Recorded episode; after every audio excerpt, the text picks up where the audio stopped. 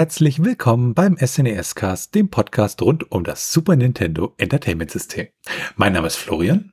Und mein Name ist Felix. Und in der heutigen Episode behandeln wir das Spiel Pinocchio, beziehungsweise auch bekannt unter dem Namen Disneys Pinocchio. Es handelt sich dabei um ein Einspieler Jump-and-Run-Spiel für das SNES. Entwickelt wurde es von Virgin Interactive Entertainment und veröffentlicht dann im europäischen als auch amerikanischen Raum durch Nintendo. Im japanischen Raum wurde es hingegen durch Capcom veröffentlicht. Und damit kommen wir dann zum Hintergrund. Ja, Pinocchio ist ja, wie man so schön sagt, eine kulturelle Ikone und äh, eine ja doch sehr präsente Figur in der Kinderliteratur. Und die Geschichte wurde halt äh, lang und breit adaptiert. Ähm, man denke nur an den Disney-Film Pinocchio von 1940 und ähm, ist also wirklich sehr, sehr bekannt. Es gibt auch unzählige Verfilmungen und auch zum Beispiel literaturwissenschaftliche Analysen, die zum Beispiel Pinocchio als epischen Helden bezeichnen, weil er halt ja wie zum Beispiel Odysseus in die Hölle hinabsteigt und auch diese Wiedergeburt äh, durch Metamorphose erlebt. Ähm, und äh, zumindestens in den Originalgeschichten ja auch durchaus die Themen der Zeit, äh, der Industrialisierung äh, Italiens so ein bisschen mit aufgreift. Und Pinocchio ja auch so ein bisschen auch dafür bekannt ist, dass er halt, wenn er lügt, seine Nase länger wird. Und äh, was wir vielleicht auch gar nicht erwähnt haben, Pinocchio ja ein, eine Puppe aus Holz ist und davon träumt halt mal ein richtiger Junge zu werden. Damit sind wir dann bei der Geschichte und da schauen wir uns diesmal nur die Entwickler an, weil da gibt's äh, neben Virgin Interactive Entertainment noch eins, zwei andere, da kommen wir auch gleich zu, wie das zusammenhängt. Ähm, bei Virgin Interactive Entertainment ist es so, das Ganze wurde 1983 als Virgin Games gegründet und hat dann auch für die wichtigsten äh, ja, Plattformen ja, veröffentlicht und viele der Entwickler aus dieser Firma äh, haben später zum Beispiel andere Studios gegründet, wie die Westwood Studios oder auch der Earthworm Jim äh, Schöpfer gehörte zu den Entwicklern. Und auch viele Videospielkomponisten, die man heutzutage kennt, haben damals dort gearbeitet. Ähm, ja, 1983, als das Ganze gegründet war, dann hieß das, war so ein kleines Entwicklungsteam und das nannte sich dann auch die Gang of Five. Und ähm, man wuchs dann halt immer weiter bis so 1900, beziehungsweise ab so 1987 und hat auch äh, ja später mit Spielzeug und Filmen angefangen und das führte dann zur Umbenennung 1993 in Virgin Interactive Entertainment. Schlussendlich aufgelöst äh, wurde das Unternehmen dann 1999 durch die Übernahme von äh, Titus Interactive und 2003 dann in Avalon Interactive umbenannt. Dann am Spiel mitbeteiligt war Disney Interactive. Die wurden 1988 als Walt Disney Computer Software gegründet. Ähm, Im Laufe der Zeit äh, wurden sie dann öfter mal umbenannt in Buena Vista Software äh, von 88 bis 94. Dann hießen sie von 94 bis 2003 äh, Disney Interactive und äh, später von 2003 bis 2007 äh, Buena Vista Games. Und sie haben halt angefangen als so, ja, kleine Unit, die praktisch auch entsprechende Spiele entwickelt hat und waren aber nicht sonderlich erfolgreich, was auch mit der Produktqualität äh, und auch dem, dem, ja, dem Unterschied zwischen einem Spiel und einem Film äh, zusammenhing, der da anscheinend noch nicht so ins Blut übergegangen war. Später, als sie dann Disney Interactive Studios hießen, haben sie von 2008 bis 2012 mehr als 200 Millionen US-Dollar pro Jahr ja verbrannt. Ähm, und haben dann auch so ein paar Sachen geschlossen. Schlussendlich ja zugemacht wurde das Ganze dann zwischen 2014 und 2016. Also man hat 2014 relativ viele Leute entlassen und dann irgendwann Disney Infinity und äh, geschlossen und dann auch äh, ja die Disney Interactive Studios dann 2016 zugemacht. Auch beteiligt am Spiel waren die Westwood Studios, die den meisten wahrscheinlich für Command Conquer bekannt sind. Ähm, die haben 85 angefangen in der Garage zu arbeiten und haben dann so Sachen wie Mars Saga, Battletech, äh, Dragon Strike und A of the Beholder entwickelt. Später haben sie dann Command Conquer entwickelt, entsprechende Verkaufsrekorde aufgestellt. Irgendwann wurden sie dann von EA gekauft für 122 Millionen US-Dollar. Und ähm, ja, im Laufe der Zeit haben sich die Erwartungen von EA nicht erfüllt und sie haben dann praktisch Westwood Studios im Jahr 2003 aufgelöst und entsprechende Mitarbeiter, wenn sie wollten, konnten dann in die äh, Echtzeitstrategieabteilung von EA Los Angeles wechseln. Damit sind wir dann bei der Geschichte des Spiels. Ähm, das Spiel an sich basiert ja auf dem ähm, Disney-Film von 1940. Die Virgin Studios in London haben das Ganze entwickelt. Produziert wurde das dann von Disney Interactive und äh, zusätzliche Grafiken waren von den Westwood Studios und andere Grafiken waren von äh, ja, Walt Disney Feature Animation Florida. Und äh, es gab unterschiedliche Versionen für Genesis, für Super Nintendo, die da unter anderem entwickelt wurden. Und ähm, es gab auch ein Prototyp für eine 32X-Version, also für die Hardware-Erweiterung des Sega Mega Drive. Und ähm, für die Super Nintendo-Version gab es entsprechend viele Prototypen, die mittlerweile auch in der Öffentlichkeit gekommen sind. Da kommen wir nachher nochmal bei den Unterschieden zu, wo wir uns die nochmal im Detail anschauen. Da kann man auch die Entwicklung des Spiels so ein bisschen auch nachverfolgen. So interessante Sachen, dass zum Beispiel die ähm, europäische Version relativ früh fertig war, dann die japanische Version gemacht wurde und der finale Bild der US-Version erst relativ spät äh, ja da war. Und entwickelt wurde das Spiel von 111 Leuten, die in den Credits aufgeführt werden. Ähm, da haben wir einmal äh, von Virgin Interactive Entertainment, den London Studios. Ähm, für die Programmierung zuständig war da Leo Skibbon, Richie Turner, David Chapman und Phil Levin. Hauptprogrammierer war Mike Ball und der Chefdesigner war Daniel Merkant. Dann gibt's eine Menge an Animatoren und Sprite-Artists auf Seiten von Virgin Interactive Entertainment. Und das geht dann halt so weiter. Wir haben dann die Leute von Disney, die natürlich auch mitgearbeitet haben, von Disney Interactive, die dann auch als Produzenten da waren.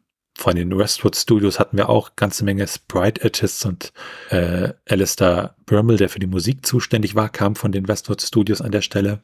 Und auch von Walt Disney Feature Animation gab es halt Produzenten ähm, und Animateure, und Leute, die für die Animation zuständig waren und auch das Clean-up gemacht haben.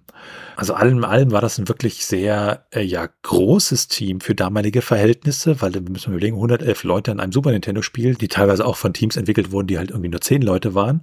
Ähm, und veröffentlicht wurde das Ganze schlussendlich in Europa und den USA im November 1996 und in Japan kam es dann einen Monat später raus, im Dezember 1996, was natürlich auch so ein bisschen witzig ist, weil die Builds halt vorher schon ja in anderer Reihenfolge fertig waren. Und damit sind wir dann beim Setting und Pinocchio. Ja, vom Setting her setzt das Ganze ein, als Jiminy Cricket die Grille in den Laden von Geppetto geht und dieser spielt dabei mit einer Holzpuppe, mit dem Namen Pinocchio. Es fällt dabei der Satz, ich wünschte, du wärst ein echter Junge von ihm, und daraufhin verspricht die blaue Fee Geppetto, diesen Wunsch zu erfüllen, unter der Bedingung, dass Pinocchio die Abzeichen der Wahrheit, der Tapferkeit und der Selbstlosigkeit erwerben kann. Und um das Ganze natürlich zu machen, muss Pinocchio auf eine Art und Weise lebendig werden und man sieht dann wie Geppetto sich freut und Pinocchio am nächsten Tag zur Schule geht. Und damit springen wir dann zum Gameplay weiter. Man sieht zu Beginn wie gewohnt die Logos der beteiligten Firmen am Spiel und im Startbildschirm, in dem man dann hineingelangt, sieht man eine Ablagefläche, vermutlich einen Tisch, auf dem diverse Bücher liegen und dazu kommen auch noch so andere Kleinigkeiten wie zum Beispiel ein Tintenfass, in dem eine Feder steht was auffällt, ist, dass der größte Teil von einem ja doch recht großen, hervorstechenden roten Buch eingenommen wird mit dem Titel Pinocchio. Auf dem Cover sind dann die Optionen eingeblendet als auch der Startbutton. Falls man mit der Entscheidung ein wenig hapert bzw. nur zuschaut und wartet, kommen Zwischensequenzen aus dem Spiel, die man dann sieht. Was die Optionen angeht, hat man dort mehrere Möglichkeiten. Hier wird dann, wenn man sie auswählt, das Buch aufgeschlagen und man kann die Schwierigkeit einstellen zwischen leicht, mittel und schwer. Man kann die Musik einstellen zwischen Stereo und Mono sowie die Soundeffekte an bzw. ausstellen. Als weiteren Punkt kann man dann die Soundeffekte anhören sowie die Steuerung festlegen. Was die Schwierigkeit angeht, diese wirkt sich natürlich aufs Spiel aus und auf der Stufe leicht muss man nur drei Hüte einsammeln, um einen extra Versuch für Spiele zu bekommen. Normal sind es dann schon fünf und auf dem Schwierigkeitsgrad schwer braucht man bereits zehn Bücher, um einen weiteren Versuch zu bekommen. Ähnlich ist es bei den Schulbüchern, die man einsammeln kann. Dort braucht man dann je Schwierigkeitsgrad 5, 10 oder 15, um einen weiteren Versuch zu bekommen, falls man keine Energie mehr hat. Sobald man dann mit den Optionen fertig ist und das Spiel startet, wird einem im selben Buch eine kleine Geschichte erzählt. Es wird also gewissermaßen nur weitergeblättert. Man hat dort dann eine kleine Zeichnung ohne Farben und darunter einen Text, der das Setting beschreibt. Der letzte Punkt im Setting ist ja der, dass Pinocchio zur Schule geht und genau an diesem Punkt setzt auch das Spiel ein. Wenn man sich das Bildschirmlayout dann anschaut, ist das Ganze recht übersichtlich, denn links oben hat man die Lebensenergie und rechts oben werden einem die Leben an sich angezeigt. Als Spielfigur kann man sich in der Welt bewegen, man kann springen, angreifen als auch Angriffe abwehren. Das Spiel hat dabei verschiedene Ebenen. Den Vordergrund, gewissermaßen die Ebene in der Mitte, in der das Spielgeschehen vonstatten geht, und den Hintergrund. Was auffällt, sind so die kleinen verschiedenen Details, wie zum Beispiel Figuren, die aus den Häusern kurz hervorschauen, Plakate und ähnliches, die man sieht.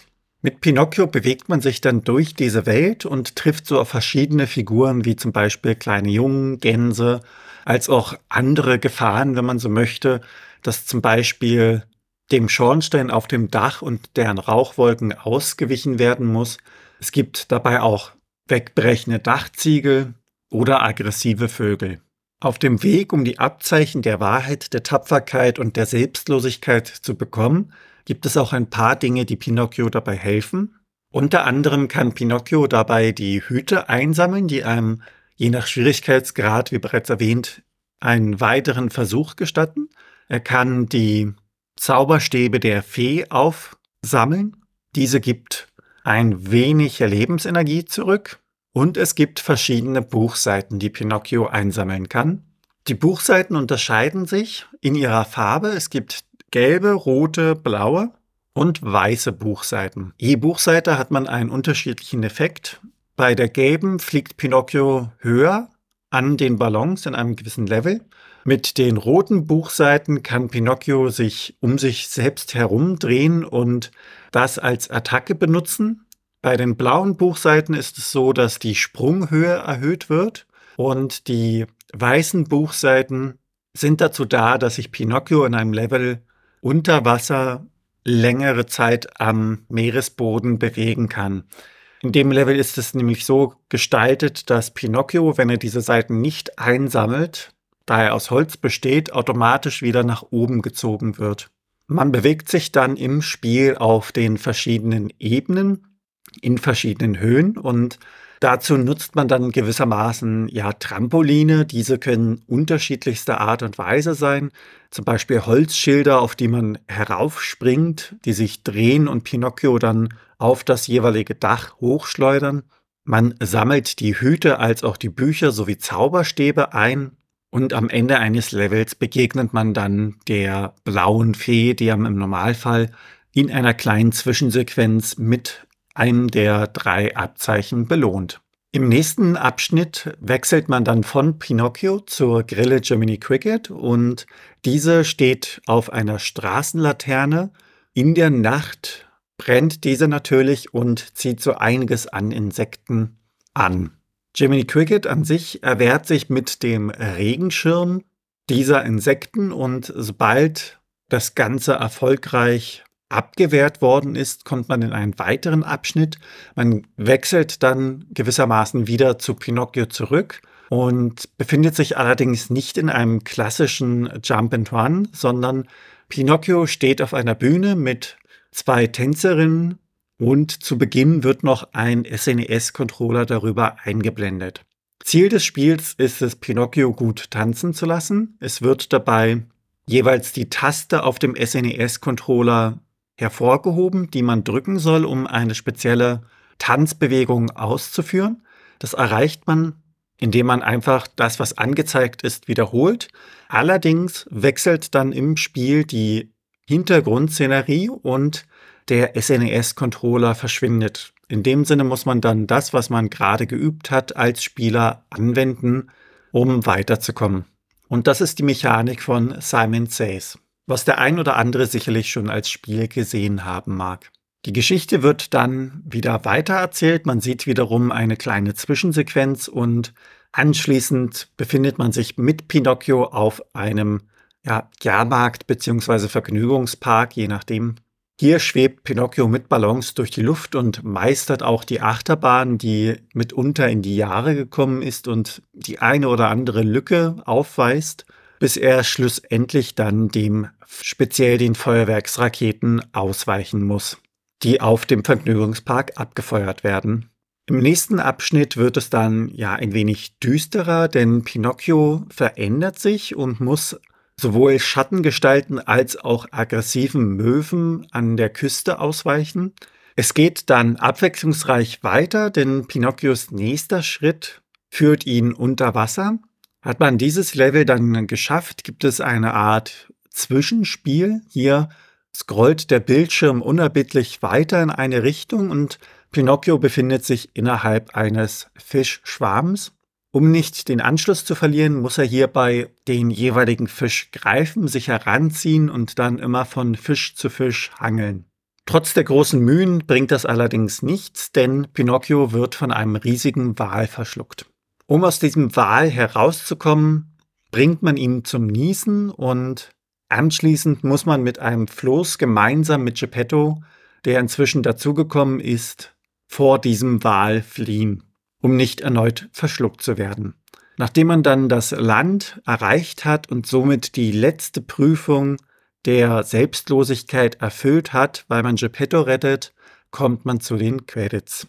Diese werden auch mit Hilfe des Buches angezeigt und hier wird die Geschichte weitererzählt. Geppetto bringt Pinocchio nach Hause und der Wunsch, dass er als Holzpuppe ein realer Junge wird, wird erfüllt. Danach laufen die Namen der Beteiligten am Spiel durchs Bild, während Pinocchio als kleine Animation daneben steht und klatscht. Und damit sind wir dann bei der Steuerung angelangt. Mit der B-Taste kann man springen, mit der Y-Taste, falls man rote Buchseiten eingesammelt hat, kann man die Drehattacke ausführen und mit dem Digitalkreuz nach links bzw. nach rechts gedrückt laufen wir in die jeweiligen Seiten mit dem Digitalkreuz nach oben bzw. nach unten gedrückt schauen wir dann in die jeweilige Richtung. Und damit kommen wir dann zur Grafik und dem Sound. Man merkt auf alle Fälle, dass Disney da dran war. Also wir haben feine Bewegungsanimationen, liebevoll gestaltete Hintergründe. Und ich finde vor allem an diesem, diesem Nachtlevel sieht das halt richtig gut aus und ähm, dann auch diese Zwischenbuchsequenzen, möchte ich sie fast nennen, äh, die halt zeigen, wie es dann weitergeht. Die sind zwar grafisch nicht so pompös, aber es wird halt auch eine Geschichte erzählt. Also es geht alles so ein bisschen in dieses Filmische. Und bei 24 Mbit ist das auch kein Wunder. Ähm, die Musik und die Soundkulisse vermitteln das dann auch mit. Also die Soundeffekte, wenn man zum Beispiel hüpft oder so, alles sehr, sehr interessant und angenehm. Ähm, wir haben, wenn wir ins Raum hineinschauen, haben wir da zehn Titel drin, äh, Musiktitel. Wir haben das Main Theme, wir haben den Way to School, wir haben Escape from Pleasure Island und äh, Rapid Rafting zum Beispiel. Und die Stücke sind alle relativ lang, so zwei bis drei Minuten. Es gibt nur äh, wenige Stücke, die dann so um eine Minute 30, eine Minute 40 lang sind. Komponiert wurde das Ganze ja von Alistair Brimble. Das ist ein englischer Musiker und der war vor allem für seine C64er und Amiga Musik bekannt. Hat seit seinem siebten Lebensjahr mit Klavierunterricht angefangen und zum Geburtstag irgendwann ein Sinclair ZX Spectrum bekommen und dann halt ja sich Basic beigebracht und ähm, fand aber die Möglichkeiten zum Komponieren auf der Kiste nicht so schön und hat ihn dann verkauft und sich später einen äh, verbesserten ZX Spectrum 128 gekauft. Und so lernte er dann da weiter Musikprogrammierung und später hat er dann einen Commodore 64 äh, ja sich gekauft. Und im gleichen Atemzug äh, starb auch jemand aus seiner Familie und er hatte aber 100 Pfund aus dem Testament bekommen. Da hat er sich dann einen Amiga gekauft und hatte die Musik, die er da entwickelt hat, äh, an äh, 17-Bit-Software verkauft, beziehungsweise nicht verkauft, sondern als Public Domain dorthin geschickt. Und so wurde die Musik halt immer weiter gehört. Und ab 1988 hat er dann für Codemasters gearbeitet und schreibt weiterhin Musik für sie. Für das Spiel wurde äh, ein, ein ja, spezieller Sounddriver, der bei Virgin Games entwickelt wurde, benutzt. Und zusammenfassend kann man wirklich sagen, grafisch und musikalisch nicht ganz so sehr, wie, wie das in der Grafik der Fall ist, aber es ist ein sehr, sehr, sehr rundes und wirklich schönes Gesamtpaket, was die Grafik und den Sound angeht. Und damit werfen wir einen kurzen Blick auf die Strategie. Die einzelnen Level im Spiel kann man als Bild finden und dort findet man dann auch eine Kennzeichnung, wo welche Gegenstände zu finden sind. Die Gegneranzahl an sich hält sich in Grenzen, was das Spiel angeht. Und in irgendeiner Art und Weise so richtige Endbosse gibt es nicht wirklich.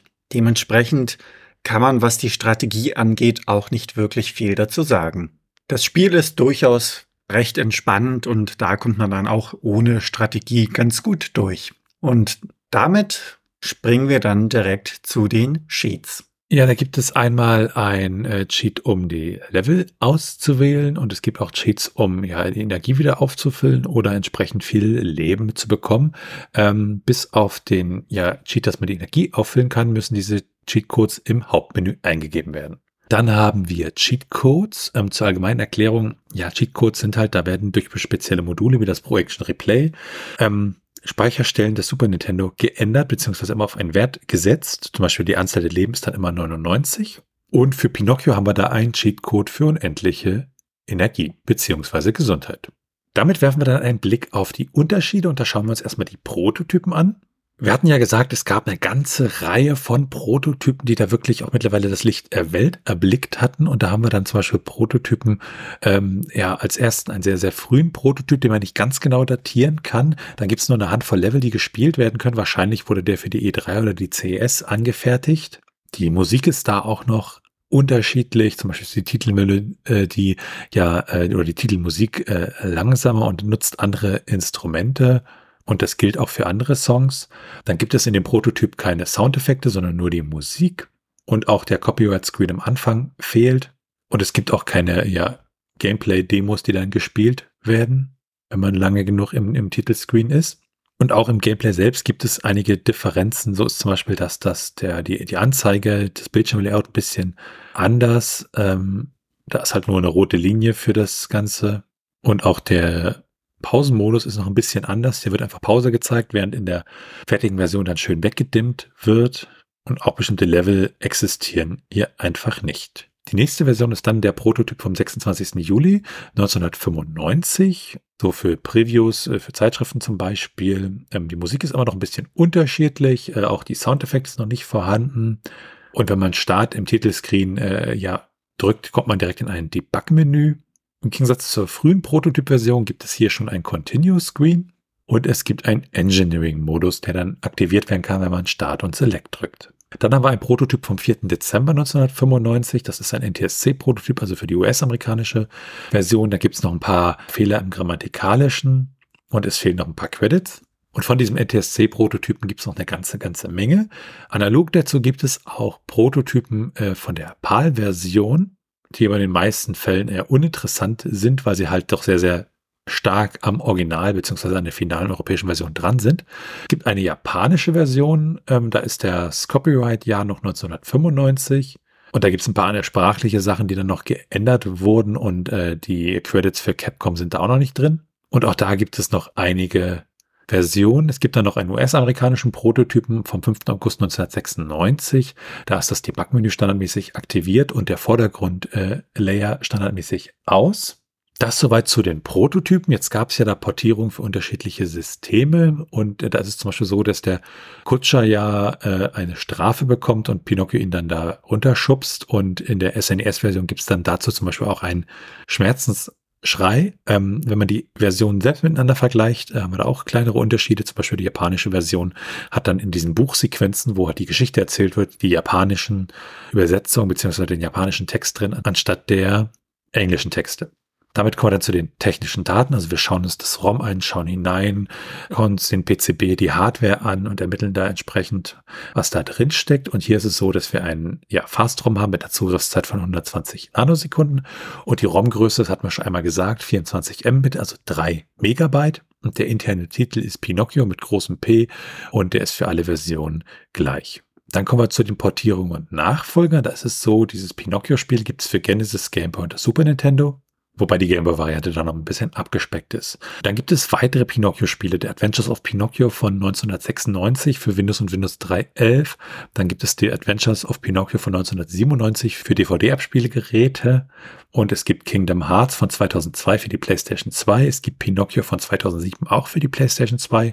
Und American McG Scrim Pinocchio gab es für Windows äh, im Jahr 2009. Und dann gab es Pinocchios Puzzle von 2011 für die Wii. Und für die Nintendo Switch gab es Pinocchio Super Puzzle Stream aus dem Jahr 2021. Und damit sind wir beim Trivia. Was die Spielzeit angeht, kann man im Durchschnitt etwas über eine Stunde im Spiel verbringen. Wenn man sich hingegen beeilt, schafft man das in knappen 40 Minuten. Und wenn man sich das Ganze anschauen möchte und sich Zeit lässt, dann kann man bis zu zwei Stunden im Spiel verbringen. Was die Preise angeht, diese sind moderat. Die Cartridge-Lose bekommt man für rund 9 Euro im deutschen Raum und das ganze Complete in Box wiederum für 13 Euro. In den USA hingegen bekommt man die Cartridge-Lose etwas teurer angeboten für rund 19 US-Dollar und noch etwas teurer Complete in Box für rund 70 US-Dollar. Dann gibt es ein Debug-Menü, ähm, das allerdings in der finalen Version ein bisschen überschrieben wurde. Und es bezieht sich in dem Moment auch auf die US-Version. Da kann man so theoretisch Unverwundbarkeit anmachen, die Leben und die Levels äh, korrigieren. Und da gibt es dann noch weiteren Text, wie zum Beispiel den Engineering Mode, den Map Mode, den Slow Mode, äh, halt alles, was man so gebraucht hat für die Entwicklung des Spiels. Damit sind wir dann bei den ROMEX. Also ROMEX, da geht es immer darum, das ROM zu verändern, ähm, neues Sprites, neue Strecken hinzuzufügen, ähm, je nachdem, was das Spiel so hergibt. Auch neue Übersetzungen sind ROM-Hacks. Ähm, für Pinocchio, für Super Nintendo gibt es da leider keine. Und damit geht's nahtlos über zu den Retro-Achievements. Ähm, Achievements an sich kennen wir von Plattformen wie Steam. Da geht's halt darum, kleine Errungenschaften zu bekommen. Und äh, für Super Nintendo gab's das natürlich nicht. Aber in diesem Retro-Achievements-Projekt werden da solche Errungenschaften äh, entwickelt, die dann von speziellen Emulatoren auch ausgewertet werden können und man kann diese Achievements dann sammeln. Da haben wir zum Beispiel ähm, ja Ahead äh, für das Achievement, wenn man ein Hut ähm, einsammelt, äh, a Book für das bekommt man, wenn man ähm, ein Buch eingesammelt hat und Firewood Collector bekommt man, wenn man 32 Feuerholzstücke eingesammelt hat. Insgesamt gibt es da aktuell 37 Retro-Achievements für Pinocchio und damit kommen wir zu den Speedruns. Bei Speedruns geht es ja darum, das Spiel in möglichst schneller Zeit durchzuspielen, auch unter Ausnutzung von Bugs in teilweise unterschiedlichen Kategorien, die dann bestimmte Dinge erlauben. Hier gibt es die Kategorie Any Person und da ist, liegt der erste Platz bei 11 Minuten, 6 Sekunden und 760 Millisekunden. Äh, der wurde vor vier Jahren erreicht auf einem Super Nintendo Emulator in der US-Version. Der zweite Platz liegt dann bei 11 Minuten, 6 Sekunden und 930 Millisekunden, äh, gespielt auf dem gleichen System. Und man sieht ja schon, die Unterschiede sind da nur noch im Millisekunden Bereich und der dritte Platz liegt bei 11 Minuten 37 Sekunden 560 Millisekunden. Interessant ist, wenn man das mit der Sega Genesis Version vergleicht, da liegt der Rekord bei 10 Minuten 43 Sekunden und 528 Millisekunden und die Gameboy Version liegt bei 10 Minuten und 12 Sekunden. Und damit schauen wir uns das Handbuch an. Auf dem Cover des Handbuchs sieht man Pinocchio auf Reisen angelehnt an das Level auf dem Wasser. Er wird mit Geppetto dabei auf dem Bild von einem großen Wal gejagt. Insgesamt hat das Handbuch 22 Seiten, ist damit etwas umfänglicher und erklärt die ersten Schritte, die Steuerung, die einzelnen Level, die Gegenstände und die Hintergrundgeschichte. Daneben gibt es dann noch Platz für die Garantie, Notizen als auch Sicherheitshinweise. Das Ganze ist zeichnerisch verschnörkelt, also so, dass man diesen Stil von Disney schon ein wenig mit einfließen lassen hat. Es ist bunt, aber nicht überladen und untermalt wird das Ganze mit Screenshots aus dem Spiel. Und damit schauen wir uns dann an, wie das Spiel bewertet worden ist. Da haben wir dann eine Bewertung von der Total aus Deutschland, die hat 80 Prozent vergeben im Dezember 1995 und hat gesagt, angesichts der diesjährigen Jump-and-Run-Perlen wie Yoshi, DKQ und EWJ2 sollten anspruchsvollere und erfahrene Spieler eher auf diese zurückgreifen. Für Jump-and-Run-Einsteiger und Disney-Fans ist Pinocchio jedoch genau das Richtige. Die Videogames hat im November 1995 70 Punkte vergeben und hat gesagt, Pinocchio ist zwar kein sehr umfangreiches Spiel, die vorhandenen neuen Level sind aber allesamt aufwendig und mit viel Liebe zum Detail umgesetzt worden. Außerdem ist auch nur der Easy-Modus Klammern verkürztes Spiel, ohne jegliche schwierige Stellen, tatsächlich so kinderleicht zu knacken. Im Hard-Modus kommt man auch als versierter Spieler bereits im dritten Level beim Puppentheater ganz nett ins Schwitzen. Die mir persönlich zu niedliche Aufmachung bleibt aber auch natürlich auf Hard dieselbe. Somit dürfte die Message klar sein. Spieler, die eher auf deftige Kost stehen, lassen die Finger weg von Pinocchio, alle anderen bekommen ein qualitativ hochwertiges und noch dazu moralisch einwandfreies Familien-Jump and Run für ihr gutes Geld. Die Megafun hat 70 Prozent vergeben im November 1995 und hat gesagt, na das ist doch herzallerliebst, was uns Nintendo da präsentiert. Pinocchio passt zu 100% in Big Ends familienfreundliches Konzept. In schönster Disney-Manier hüpft ihr mit dem Streichholz durch die Levels und erfreut euch an den herrlichen Animationen, bunten Bildern mit der bekannten Nintendo-Süße und dem geradlinigen Leveldesign. Und die schlechteste Bewertung ist von der Game Pro. Die haben im Januar 1997 40% vergeben und haben gesagt, what a shame that such a long-awaited game with such a famous story as a foundation should turn out to be so disappointing. Und damit sind wir bei unserer Meinung. Ähm, die Steuerung an sich fand ich erstmal super und auch so der erste Sound beim Hüpfen hat mir dann ein Lächeln auf die Lippen gezaubert. Also äh, grafisch ist das Ganze echt witzig und auch so Sachen, wenn man an den Gänsen vorbeiläuft und die verkloppen einen dann, das ist irgendwie humorvoll sehr witzig und sehr schön. Und auch dieses Gehen durch die Tore da äh, im ersten Level zum Beispiel fand ich irgendwie, ja, es ist ein 2D-Spiel, man geht dann sozusagen in die Z-Ebene rein. Das war irgendwie äh, äh, interessant, äh, weil auch die Tore so groß waren, wirkte das dann doch doch etwas ungewohnt. Ähm, also ich kann grundsätzlich sagen, ist ein schönes Spiel, kann man seinem Kind auch in die Hand drücken ähm, und kann man sich wirklich äh, kaufen, vor allem bei den sehr günstigen Preisen auf dem Gebrauchmarkt. Also von meiner Seite da eine klare Empfehlung. Das ist äh, ja sehr familienfreundlich, sehr schön und auch sehr entspannend, finde ich. Wie schaut's bei dir aus, Felix? Das Spiel ist zeichnerisch meines Erachtens wirklich gelungen. Also man sieht das. Und auch so diese Art und Weise, wie die Welten gestaltet worden sind. Es ist ja wirklich abwechslungsreich von Level zu Level. Es ist zwar jetzt nichts unglaublich Innovatives oder Neues, sondern einfach eine schöne Welt, in die man abtauchen kann. Und man beginnt da ja auf dem Schulweg in der Stadt und begibt sich dann weiter zu diesem Level an der Laterne über diese kleine, ja, Marionettenshow, wo man die Bewegung nachahmen muss, über den Vergnügungspark, wo man erst an Luftballons hängt, dann eine Achterbahnfahrt macht und anschließend dem Feuerwerk ausweichen muss. Und man merkt, dass es dann so ein bisschen, ja, düsterer wird, was auch so von der Atmosphäre irgendwie packend ist. Also man ist da mit drin, weil man ja dann in die, ja, Seelevel in gewissermaßen kommt und da sind auch ein paar schöne Ideen mit dazwischen. Unter anderem war ich da ja wirklich begeistert, dass Pinocchio einfach, weil er aus Holz besteht, dann diese Buchseiten braucht, um am Meeresboden mit Hilfe dieses Zaubers gewissermaßen laufen zu können. Und wenn er die nicht hat, wird er dann wieder ja, aufgeschwemmt und steigt nach oben. Also an sich, die Levels sind schon sehr gut gestaltet, abwechslungsreich. Es gibt dann auch noch die Musik, die das Ganze wirklich sehr, sehr gut unterstützt. Und das ist heute wirklich auch noch sehr ansehnlich. Also gerade, wie du meintest, bei den Preisen sollte man das durchaus einmal testen.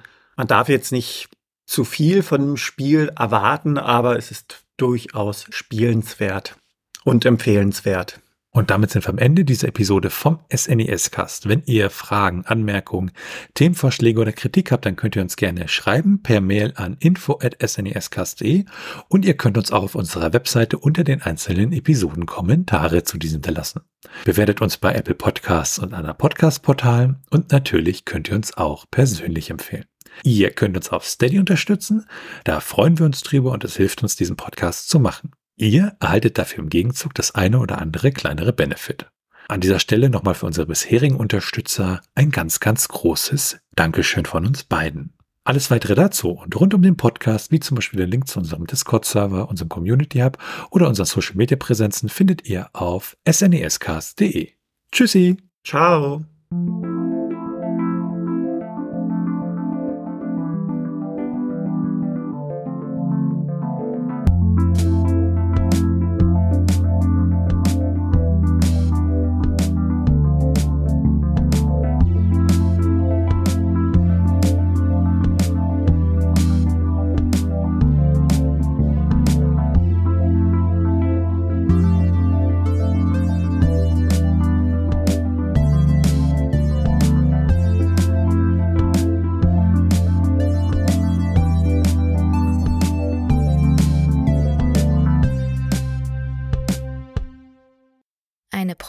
Produktion von Tone H. T1H.net